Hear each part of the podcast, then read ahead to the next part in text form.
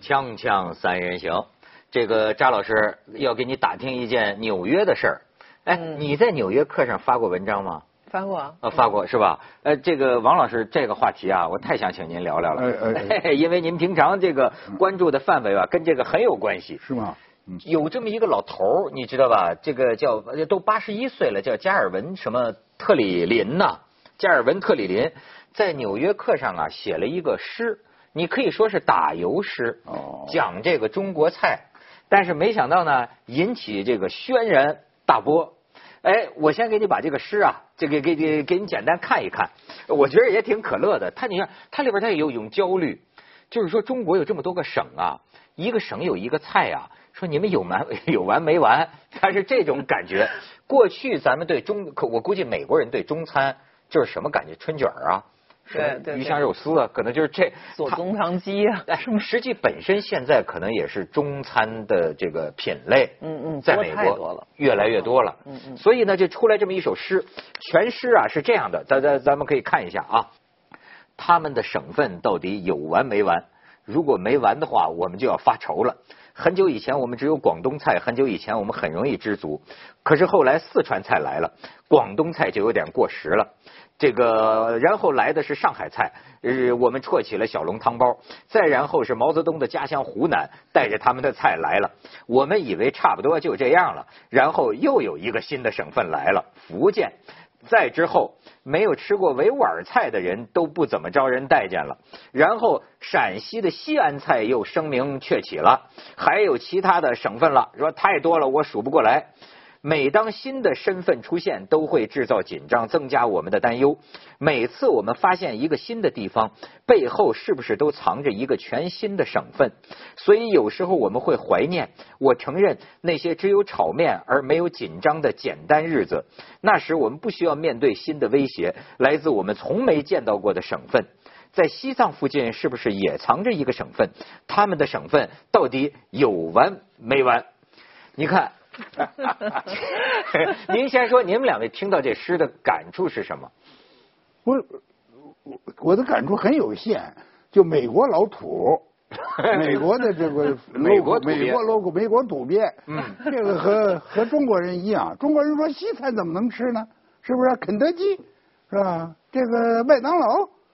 呃，顶多加上披萨，那就是西餐嘛。这个西餐有什么好吃的？你这不是一个中国老土吗？哎，那他那说，哎呦，中国这还了得嘛？这么一个省一个省的吃下去，谁让你吃了呀？是不是？这这这这美国老土，哎，您看，这是你的感触，哎就是我给你报告一下，他这篇诗打油诗发出来之后呢，嗯先是这个美国有这个华裔的这个人士是开始就批判说这个里边流露出啊对正在崛起的中国的这种恐惧，你看这种心理，说他们又一个省份出来了。又一个省份出来了， 他就表达了，他认为表表现了歧视。于是呢，其实我发现连美国的白人也爱聊歧视，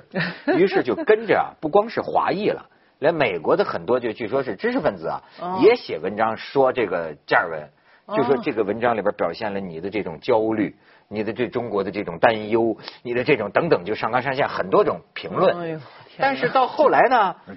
这老头儿就自个儿说，原来他的风格啊，就是写这种打油诗。他就说，我过去还写过什么法国菜怎么这么的复杂，法国菜这个的，那那法国人也没说我在攻击或者蔑视法国。你了解这老头吗？？我我见过他，嘿，那就早该你说说。他他是犹太人，很就美国很著名的一个作家，他他写美食，呃，是向来是这种幽默范儿的，就是打油诗的，但是他也写很多这个就是严肃的作品。我见他是因为他就是我的第一本英文书的出版人呢，和他是好朋友，也是犹太人，所以我这个出书的时候，他们就请到大家一起吃了个饭，然后他当时还送了我一本书啊，这嗯这已经得二十多年前了。我一看那书写的真挺好，写一个美国人什么他的大学同学，大家都以为他将来要当总统，结果他得了忧郁症，什么各种问题就自杀了，写的非常好啊。我当时还没不不知道他是美食家，后来我就发现他其实就是写这些严肃作品之余，他要。出点儿哎调侃轻松的，他就开始写一些美学美食专栏，越写越有名儿，最后就出了好几本，出了好几本这种书。犹太人呢有一个特点，因为我住在纽约时间长了，周围都是犹太人，就尤尤其是文化界的，他们特别喜欢吃中餐。对，就因说为这老头儿整天骑着自行车跑到这个这个唐人街那边儿，他爱吃中餐。因为犹太人自己，我我有一个北京的发小，就就嫁了一个犹太人，犹太人他他就跟我说，我们实在没什么好吃的，我就现在娶了一中国老婆，天天在家吃中国菜，我太享福了。然后呢，犹太人呢，他因为可能他有很多讲究，你听说那种什么叫 kosher，就跟他们的清真似的，呃这也不能吃，那也不能吃，什么的安息日还不能起火，就很多的，他就很多限制呢，他就经常我觉得啊，这纽约的去唐人街又物美价廉，他觉得特别好吃。但是那时候的确多年，就是我刚去中国的时候，八十年代留学生的时候，我那时候穷的一叮当响。夏天我在中餐馆打工，就那几样菜我都全会炒了，你知道？那大厨睡午觉的时候全是我掌勺，他就是什么左增汤鸡，你刚才甜酸肉，什么芙蓉鸡，就那几样，全是一样的。大家就都吃，而且都美活化了。可是你想，这几全球化这几十年，这什么劲头啊？就各省的人，就大厨什么全都去了。就这个老头啊，这他叫 Kevin Trilling，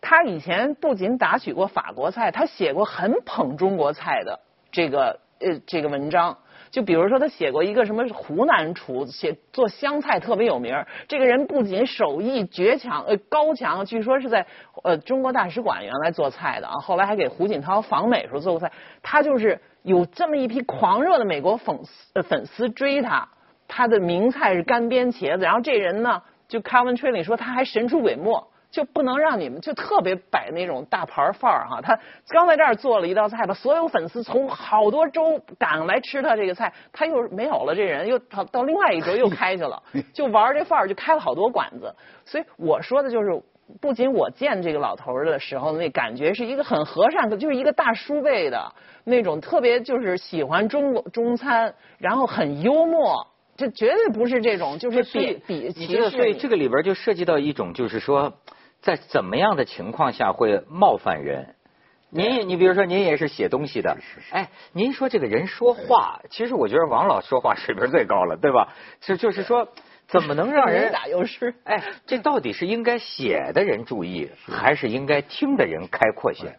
我我再说一个，我第一次去美国很早了，一九八零年是吧？离现在已经四十六年，哎，八零啊不八一是年三十六，三十哎嗯三十六年了，三十六年呢，我们一块儿参加那个呃爱荷华的那个大学的写作安排。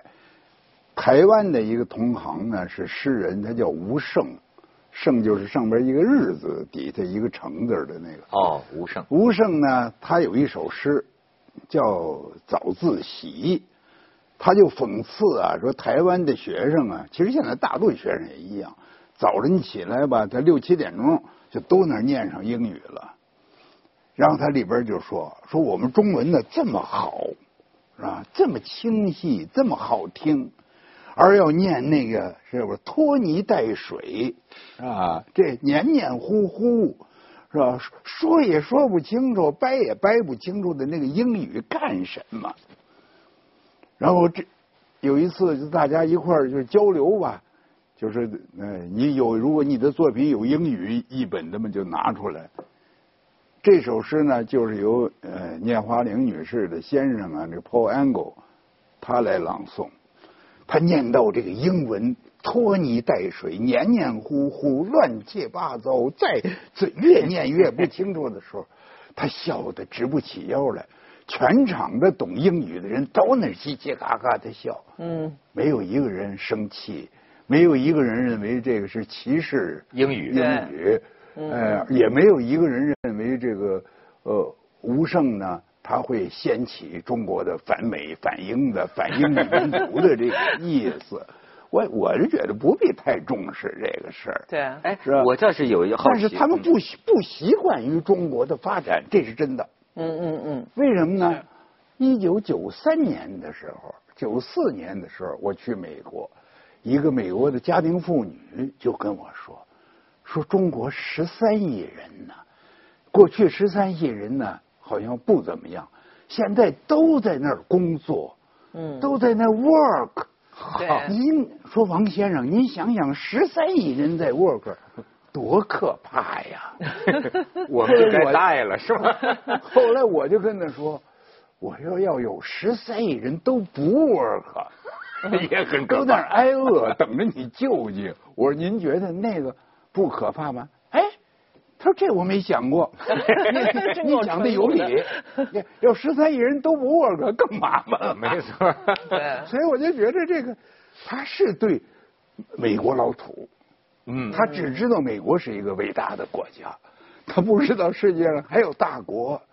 还有人多的，还有省多的，嗯还有菜多的，是吧？还有还有都 work 的，或者都不好好 work 的，他不知道。哎，你觉得他是不是有没有表现出他对？呃，你随着现在中国在国际上这种影响越来越大呀，对，自然我想你作为一个信息接受者呀，对你会不会，比如说我要是作为一个美国人，我会感觉到耳濡目染的来自中国的信息越来越多，有有对对有对这种对信息的这种袭击上面啊，对人会不会产生一种有焦虑是肯定的，嗯他他会比感觉比较复杂，甚至我我猜测啊，就包括像 Calvin Trilling 这种，他应该是一个作家文化，他不会是那种呃蓝领的说我的饭碗就会被中国人抢走了，他没有这种对直接的生存上的担忧，但是他会从一个就是说我是一个大国，一直是在领先的一个大国。对吧？在这个意义上，他从，比如说，他们也有精英嘛，对吧？他文化精英总是要从一个国家的地位上来来想，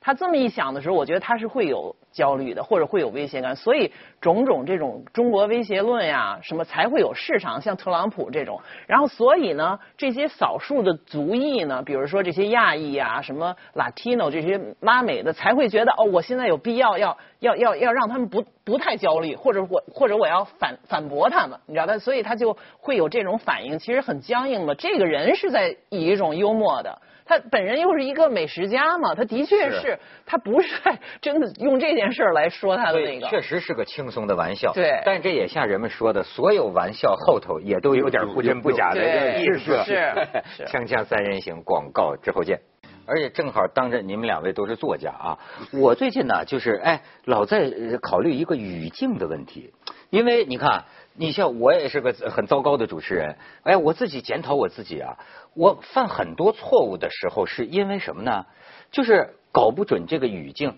你比方说《锵锵三人行》，这聊了十八年，就是你看他有一种这个跟熟人聊天啊，这个出言无忌啊，这个瞎贫瞎斗的这个习惯。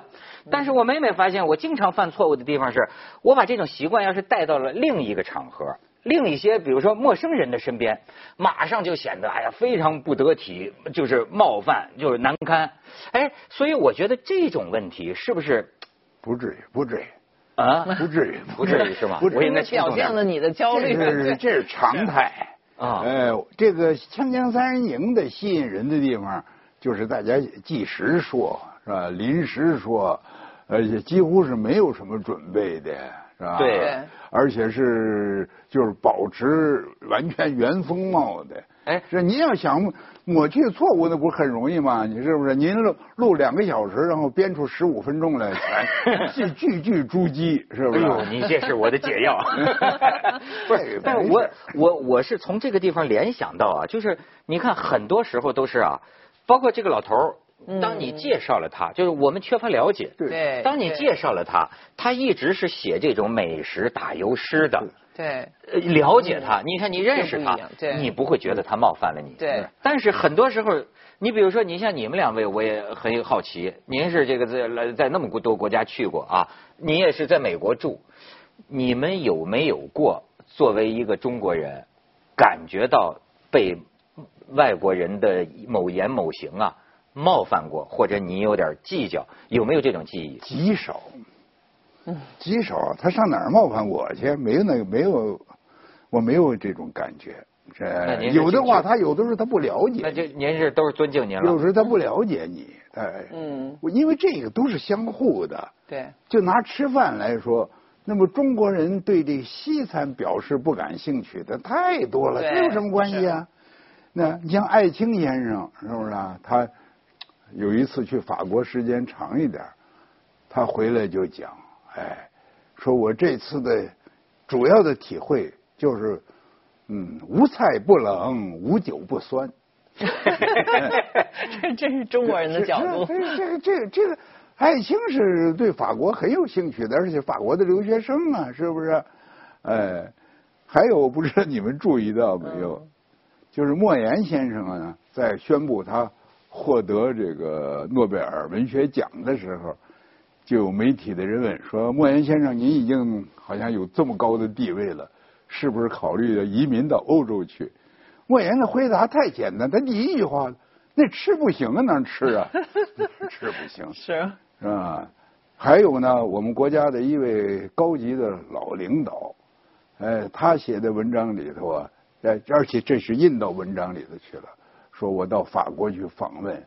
呃，法国人呢，非得让我比较啊，呃，中餐与法餐的区别。我说不必谈这个话题了，但是他一定要让我谈，我只好说，按我们中国人的观点，你们的法国菜是还没有做成的 菜。哎，这是国家的高级领导人。这法国人会不会觉得是被冒犯呢？我我我到现在为止还没发现，您要是培养俩去，也许能培养出 来。他们两个中中法的确是两个，就世界上可能公认的两是大菜系。但是我要是替中国说菜打一个抱一个不平哈，就是说中国菜我们说了这么多。呃才是多样化进到美国，但是始终中中餐在美国的形象，至少是一个，你知道是一个 take out，就是打包的便当便当，便当的形象，对对，它始终那个价钱就很低，那个形象就是快餐的形象，所以现在其实才到了一个多样化的地方，就是他这个 Trilling 写的这个，还真的价钱特别高的，就高档的，没有到那个地步呢，还。那他们现在都玩什么西餐？都玩什么分子大餐？你比如，他是真是西餐的那种做法，他是以什么分析？就比如说各植最新鲜的植物，然后分子结构怎么最有营养，然后最后摆出来那范儿。你去纽约吃最高档的，真是宰人的那个，啊人家说这就是百分之一的零点一的人吃的那菜，一餐就多少几千美金的什么那种的。你不当然不是一个人了，一个人比如说三百，这是这很正常的。就在有酒什么，他那个餐都是一点点，然后里边的结构怎么样，然后做的像一个艺术品一样。就中餐没有争到这个，还没有到这个地位，我觉得都有。其实中餐就我我我自认还是一个口味比较杂的，我喜欢吃各种菜，包括我说的犹太人那个菜，我们就是就 bagels and lox，您知道这种全冷的，它自有一种风味。但是说丰富。说研究的那种特别的各种搭配，真的中餐我觉得是一绝。哎，你你觉得这个？你比如说我我我觉得法餐我喜欢，墨西哥餐我也喜欢，嗯就是实际上我吃过的大部分外国菜，我都能知道它是好吃的。比如，但是唯有一种，比如说是一某些阿拉伯的菜啊，我吃的就是那个涩呀，那个那个我就没有觉得是好吃。我那我就觉得中国菜的这种味道，这种香啊，它跟法国菜讲究的香型确实是不一样的。不一样，不一样那么西方人的胃口和舌头，对从根本上说，他能觉得这玩意儿好吃吗？我觉得他嗯在开拓中，他更近法国。你看那些黄油啊，什么奶酪，这不是他你们的你这就类似底于你比如说中国的这个，比如说中国古画、中国的画，对吧？对对除了极少数汉学家他浸淫较深之外，是就你我我也奇怪，这西方人他这个味觉，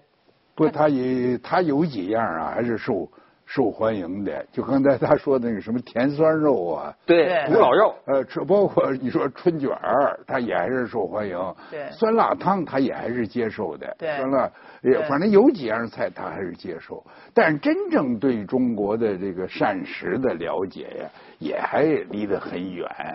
呃，就就就像中国人认为这西方快餐就是代表西餐一样。哎， 对，呃，我八零年的时候在美国呀、我看电视啊，他是这个他的就是一个等于座谈吧，嗯，他们老百姓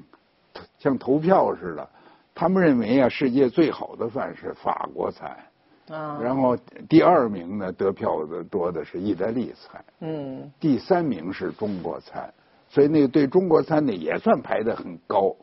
但是要从经营上啊，建英说的完全正确，呃，在美国尤其是这样，从经营上说，那个中国菜呢，连呃连日餐、韩餐那个牛气都没有，都没有没有。哎，嗯墨西但我哥餐我是吧哎？印对度餐，对印度餐我并不认为它最好，但是呢，有它也特很色牛啊。嗯对呀有特色哎对啊呀但我觉得文涛那个意思，我倒觉得哎也有道理。我这么一想，他这个根本上这种味觉，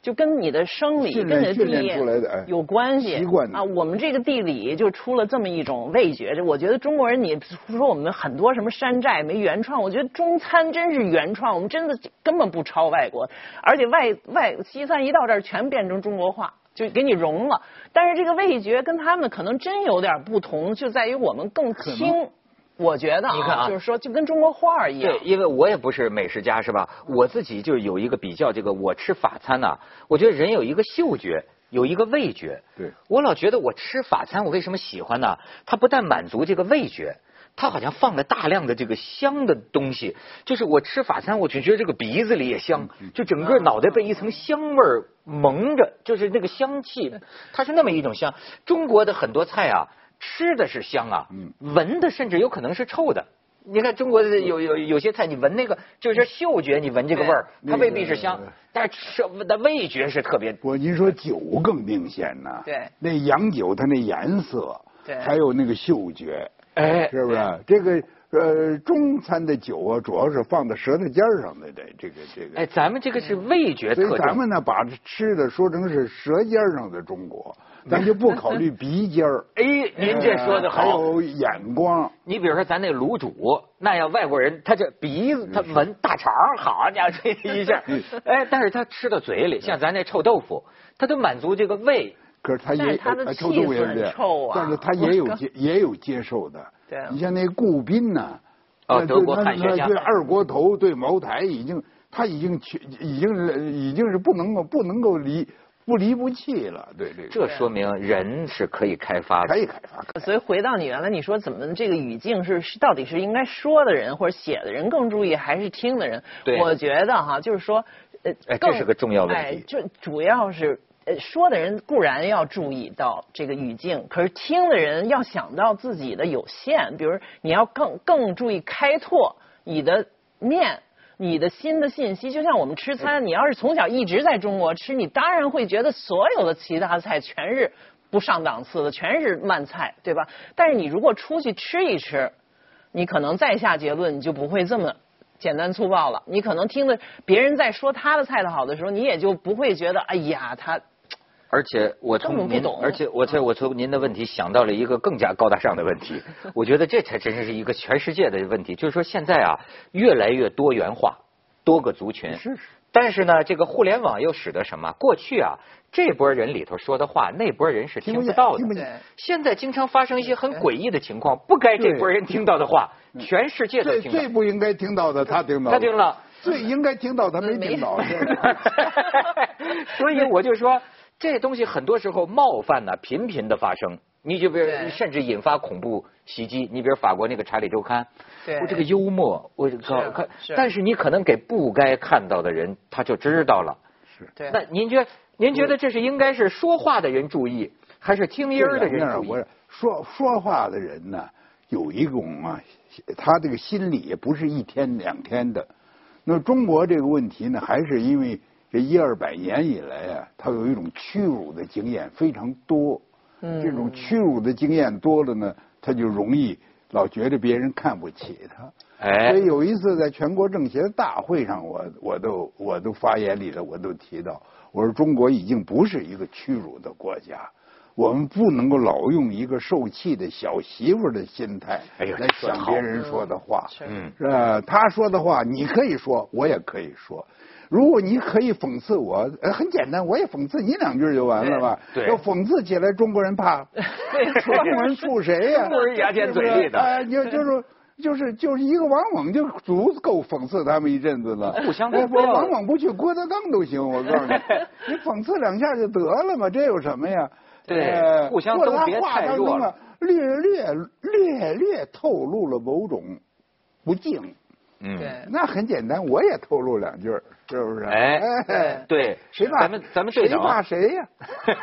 是不是？东风吹，战鼓 擂，现代世界谁怕谁？谁怕谁这转过来说，是不是就是您说的更深一层？就是说，可能你要呃去有意识去除自己的弱势心态。是。可是这个说的一方呢，是不是也应该敏感到，如果你敏感到处在强势的时候，是那你是就不不要开弱势不弱要势开，人不的要玩对玩笑。简单的说呀，这个幽默呀，往往是这样：强势的人呢，敢跟弱势的人幽默；弱势的人不敢跟强势的人幽默。哎，比如您是领导，您是大官儿，绝对我是您手下一个股长、科对长、科员儿对，我能到到这儿我跟您斗吗？对不敢。可是你敢跟我斗，可是你斗的要过了呢，我我是我浑身发毛， 我起鸡皮疙瘩，哎没我说错哎呦干嘛 呀？这是规律，这是规律。是不是而你且强者去过度的讽刺弱者，实际上是没风度的一件事。所以强者需要是可以需要更加的有这个体节贴制体贴的这个心思啊嗯。这方面，王老就贾平凹就说他是贯通人，没没没没没就他说话能说到这个，谁都我谁都我能我也用，我也有得罪人的时候，也有得罪不该说的话呃说了的时候，有哎呦。是吗？有有。